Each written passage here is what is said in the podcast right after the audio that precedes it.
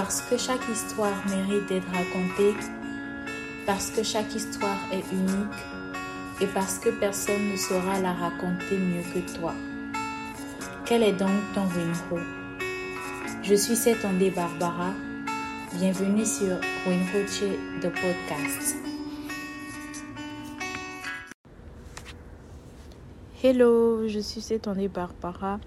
J'ai 23 ans et je suis d'origine béninoise. Je suis étudiante en bachelor de traduction et interprétation en Russie et également auteur du livre Winroche qui veut dire mon histoire en langue forme.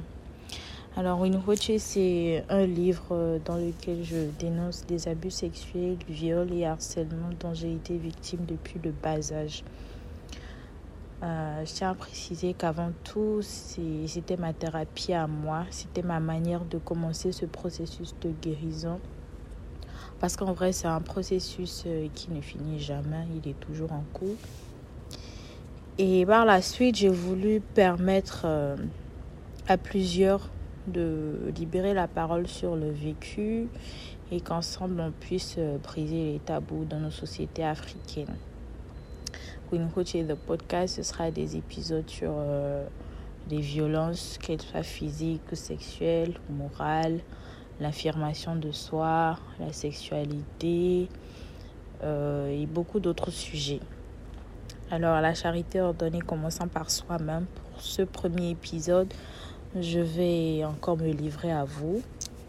Je vais revenir sur certains détails dont je n'ai peut-être pas parlé dans le livre et pour ceux qui n'ont pas lu aussi le livre. Alors, tout commence quand j'avais 5-6 ans. Et pendant les week-ends où on devait se rendre au village, parce qu'il faut préciser qu'en fait mon père c'est une tête couronnée. Du coup, chaque week-end, on devait se rendre au village avec lui et maman. Et voilà, déjà, je ne vivais pas avec mes deux parents, étant issu d'une famille polygame. Je vivais avec maman et mes soeurs. Mais bon, de temps en temps, on allait quand même euh, chez papa. Du coup, les week-ends, ils venaient nous chercher avec le chauffeur pour qu'on aille au village. Et au village, j'avais un cousin qui vivait là-bas. Il était vachement plus âgé que moi. Il avait moins 12 ans, je pense, de plus que moi. J'avais 5-6 ans à l'époque. Et il me faisait des attouchements. Il, il touchait mon sexe. Et c'est par là que ça a commencé. Ensuite, euh, les abus et les viols s'en ont suivi. C'était pas une, pas deux ou trois fois, mais presque toutes les fois qu'on venait au, au, village les week-ends. En fait, j'étais très souvent amenée à me coucher dans sa chambre et tout parce que ma grand-mère voulait qu'on puisse euh, s'insérer dans la famille, qu'on puisse vivre en fait ensemble avec euh, les autres cousins au village. Du coup, je ne restais pas avec ma mère. J'étais amenée en fait à, à me fondre dans la masse, je vais dire. Et voilà. Et toutes les fois, il me disait que ça devait rester un secret entre nous. Voilà. Et j'avais très mal, mais à l'époque, en fait, je ne réalisais pas, je ne mesurais pas la gravité de ce qui se passait. Et parfois, il me montrait même des images ou des vidéos pornographiques. Euh, C'était juste dégoûtant. Ça a continué ainsi pendant trois ans au moins. Le jour où j'ai voulu crier au secours, j'ai voulu tirer la sonnette d'alarme, c'était un soir dans la nuit et il me pénétrait, j'avais très mal, je criais, il étouffait mes cris avec sa main. Et ce soir-là, j'ai dit non, que je voulais aller me coucher avec ma maman et tout. Il m'empêchait, il me retenait.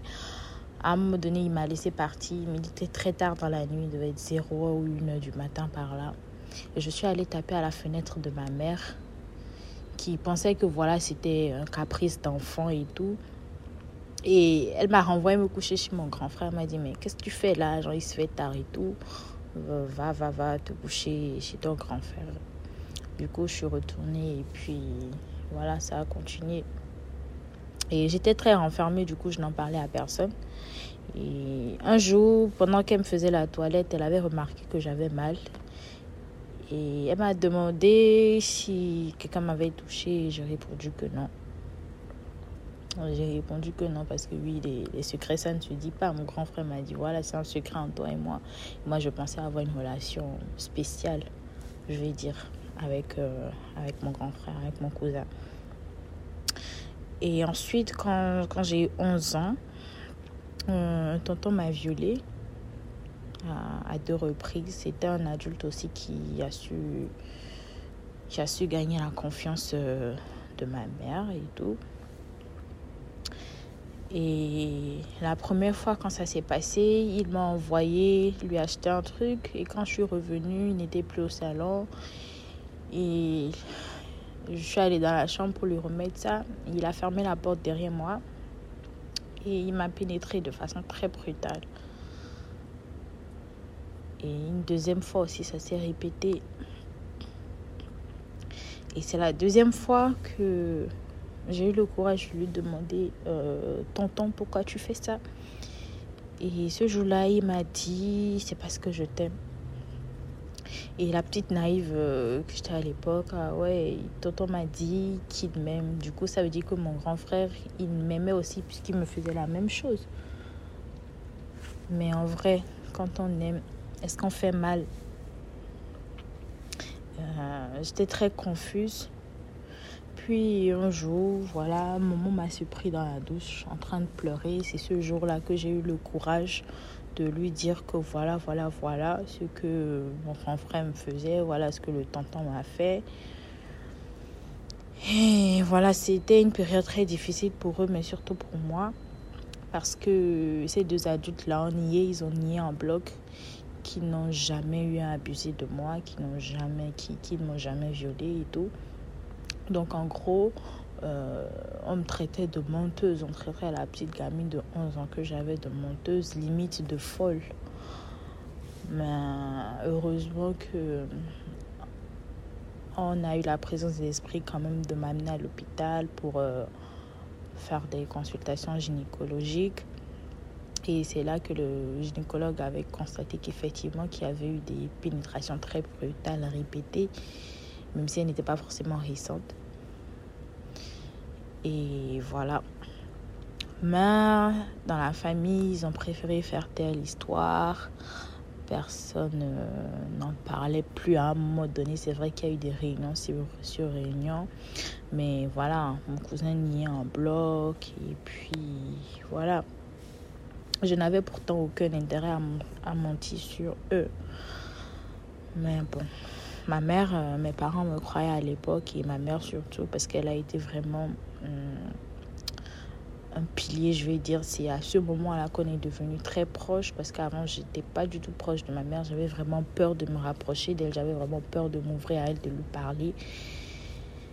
Et puis voilà, c'est vrai qu'à l'époque, on ne m'a pas fait suivre par un psychologue et c'est quelque chose qui a quand même joué sur moi et qui joue sur moi toujours jusqu'aujourd'hui.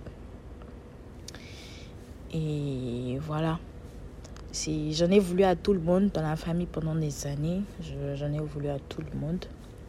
Et la première fois que j'ai vu un psychologue, j'étais en seconde, j'avais 14-15 ans. Je pense que je venais de commettre ma première tentative de suicide. Parce qu'avec le temps, je suis devenue beaucoup plus agressive et tout le temps sur la défensive. Et voilà, à ce moment, je n'ai pas vraiment pu m'ouvrir parce que je n'étais pas prête à faire ressortir tout ce qu'il y avait à l'intérieur. Du coup, la petite fille euh, est devenue une adolescente très brisée et vulnérable. Et ensuite, j'ai eu pas mal de relations par la suite. Euh, j'avais une vision erronée de l'amour et du sexe aussi. C'est à mes 18 ans, grâce à une rencontre, que j'ai vraiment découvert le sexe. Pas son côté violent et brutal que je connaissais. Et Ensuite, quand j'ai eu 19 ans, j'ai commencé. Mon trouble anxio-dépressif a commencé. toutes les émotions que j'avais enfuies et refoulées depuis toutes ces années-là ont commencé par refaire surface. J'avais des flashbacks très intenses. Et c'était vraiment dégueulasse, en fait, de me rendre compte de me rendre compte que mon corps, en fait, il a été le jouet de beaucoup de personnes adultes des adultes qui étaient censés me protéger, veiller sur moi. Parce que dans ces flashbacks-là, je, me suis rendu compte qu'en fait, en dehors de mon cousin, de ce tonton-là, j'ai subi beaucoup d'attouchements de la part de, des adultes, des personnes dans mon entourage immédiat, vraiment proche, des personnes en qui mes parents avaient aveuglément confiance, des, des personnes en fait qui, qui veillaient sur moi, qui veillaient sur moi et sur mes petites sœurs et tout.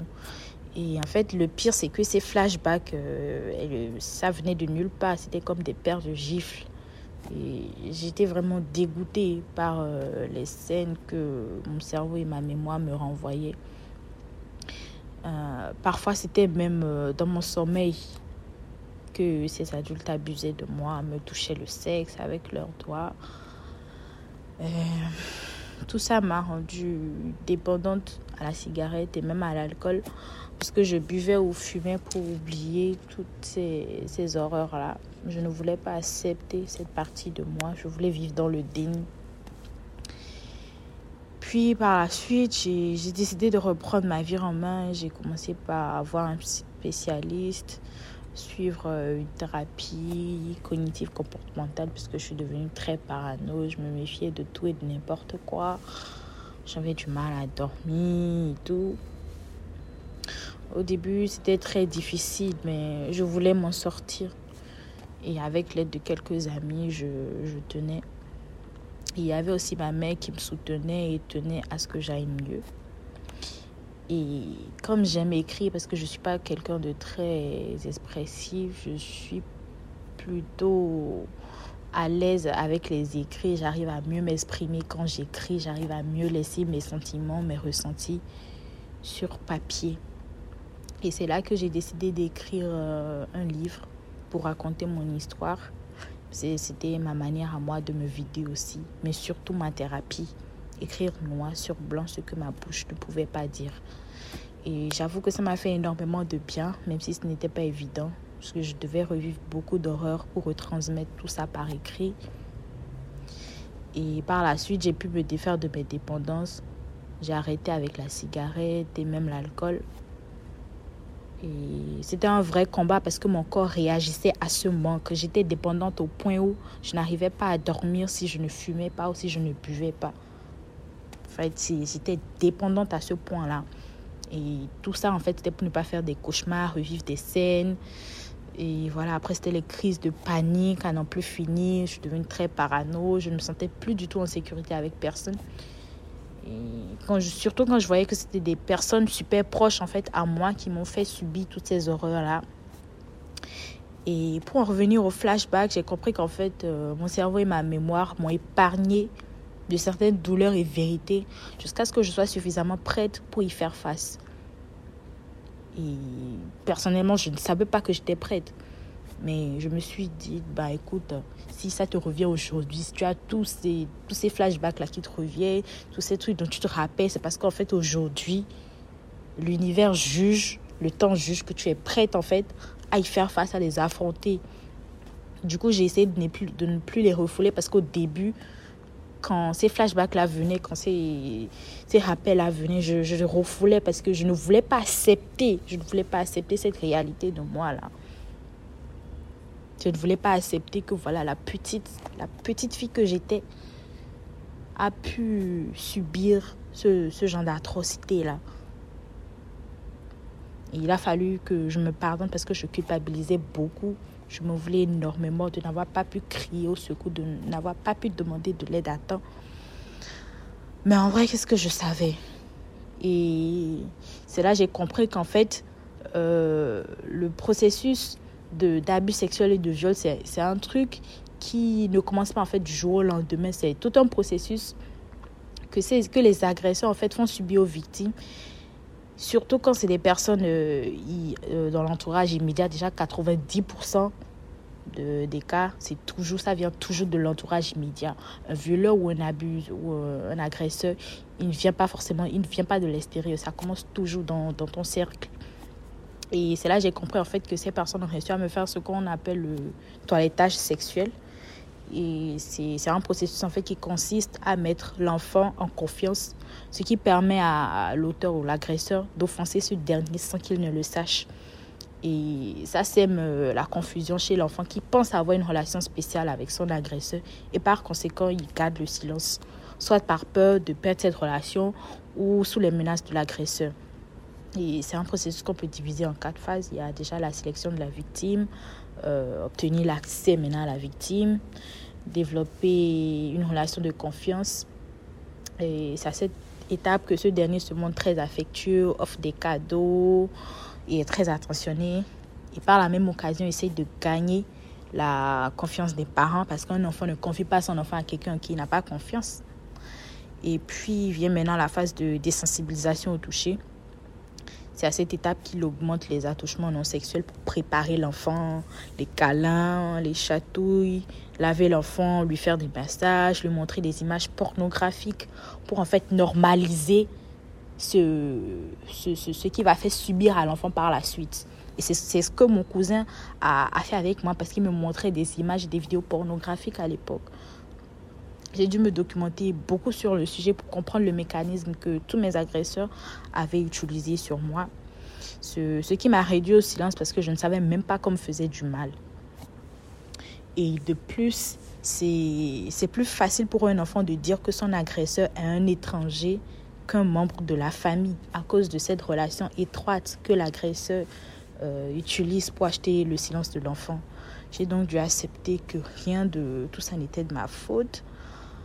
Apprendre à m'accepter et accepter mon corps surtout parce que j'étais très complexée, étant très développée depuis le bas âge. Je pensais que c'était la cause de mes abus et viols. J'ai appris à me dire de belles choses, à me donner de, de la valeur. Et, j'avoue que c'est un processus qui, qui, prend beaucoup de temps, qui prend beaucoup de temps, mais un pas après l'autre. C'est, c'est pas évident, c'est pas facile parce que je veux pas dire qu'aujourd'hui je suis totalement guérie, qu'aujourd'hui, oui, j'arrive à m'accepter entièrement, non. Je suis beaucoup plus ouverte, je suis beaucoup plus. Euh, comment je vais dire? J'accepte beaucoup plus ma personne, voilà. Et aujourd'hui, voilà, je suis une jeune femme de 23 ans qui arrive malgré tout euh, à s'imposer dans la société, à se faire une place de choix dans la société. Et ça, c'est parce que j'ai brisé le silence pour reprendre le contrôle de ma vie. Je dis qu'on ne peut pas guérir de ce qu'on ne révèle pas. Tant que tu n'acceptes pas ce que tu as guéri, tant que tu ne, tu ne libères pas la parole, le processus, ce processus de guérison, là, en vrai, il ne peut pas commencer. Et ma guérison, elle a commencé le, le jour où j'ai accepté toutes ces choses, où j'ai pardonné à ces personnes, ou du moins j'essaie chaque jour de leur pardonner. Mais ce n'est pas facile. Et si j'arrive à en parler un peu plus librement depuis la sortie du livre, c'est pour apporter un changement, c'est pour surtout donner de la force à toutes ces femmes-là qui ont vécu des horreurs, et qui aujourd'hui sont des jeunes femmes brisées à leur jeune âge, qui n'arrivent pas à s'affirmer dans la société, pour qu'elles puissent dire oui à la vie. Parce que vivre, moi je dis le silence, c'est pas une vie. Et le silence n'est pas la place de la victime ou la survivante, je vais dire, parce que j'aime pas le mot victime. Je ne me vois pas en victime aujourd'hui, je suis, je suis une survivante de la vie. Il faut dire oui à la vie. Ce n'est pas parce que j'ai été abusée, violée et même harcelée, parce que à l'école, j'ai été beaucoup harcelée. Il n'y a vraiment pas cette classe-là où, au collège, je ne me faisais pas harceler par mes professeurs. J'étais constamment harcelée. Je dis, c'est pas parce que je suis passée par tout ça que je suis moins femme que les autres. Je veux me faire entendre. Je ne veux plus vivre dans le silence ou la peur. C'est pas une position qui me revient. Cette position-là revient à mes bourreaux. Et il est important qu'on puisse briser ces tabous-là dans nos sociétés, qu'on éduque les enfants sur le sujet, qu'ils soient plus avertis très tôt et puissent tirer la sonnette d'alarme dès que quelque chose lui arrive. Surtout faire attention à ceux en qui nous faisons confiance, à nos proches, parce que c'est les premiers à nous faire mal. Le loup est toujours dans la bergerie. C'est bien dommage qu'on en arrive à se méfier même de son propre sang, mais c'est la triste réalité. Et il faut qu'on puisse mettre des mots sur nos mots. Des mots M-O-T-S sur nos mots M-A-U-X. C'est très important qu'on puisse le faire. Et c'est dans cette démarche-là, c'est dans cette optique-là que j'ai voulu créer une routine de podcast pour que ce soit un safe place pour qu'on puisse parler de tous ces sujets tabous là dans nos sociétés, mais surtout africaines. Et j'espère qu'ensemble, qu'on pourra le faire et qu'on amènera ce combat vraiment très loin. Et voilà. Merci à tous de m'avoir écouté. Merci à tous de m'envoyer vos les, les, ondes positives. Merci d'avoir bien accueilli l'annoncement de ce podcast. Merci pour tout l'amour que vous me témoignez. Je ne prends rien de tout ça pour acquis. Et voilà, pour ceux qui n'ont pas encore pu lire mon livre, il est disponible partout sur Amazon. J'espère qu'il vous parlera encore plus. Et voilà je laisserai dans la place à ces personnes bienveillantes qui ont bien voulu me livrer des parts d'elles. J'espère que vous leur donnerez autant d'amour. C'était Winwoche de podcast, épisode 1 avec cette année Barbara. On se retrouve très vite.